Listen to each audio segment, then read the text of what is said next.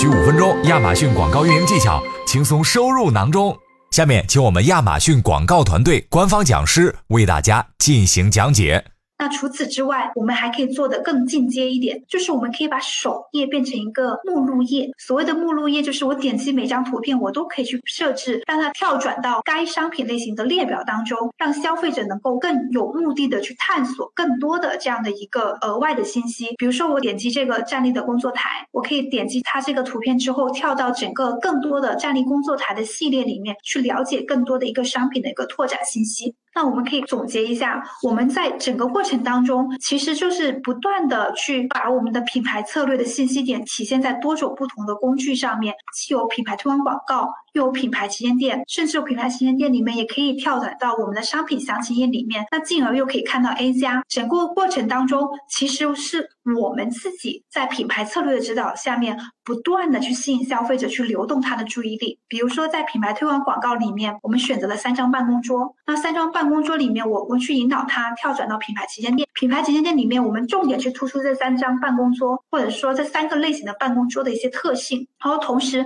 在每一个办公桌下面。我们有机会让它跳转到商品详情页上面，商品详情页上面呢，就会有针对每一款办公桌有更具体的一些品牌的信息跟商品的信息，甚至能够让消费者了解到这个商品的一些更核心的一些细节。除了这个方向以外，我们也可以让消费者从品牌推广广告里面跳到商品详情页，再跳到旗舰店。不管是哪个方向的流动，我们都可以发现消费者是随着我们的指引在流动的，他一定不会流失，他的注意力是不会流失。不会说我不知道该看什么重点的，所以我们会希望呢，大家在品牌策略的一个指导下面，能够有目的的去使用你的一些品牌工具，有目的的把制定下来的这个品牌策略放在不同的工具上面去反复不停多次的强调，给他留下非常深刻的印象。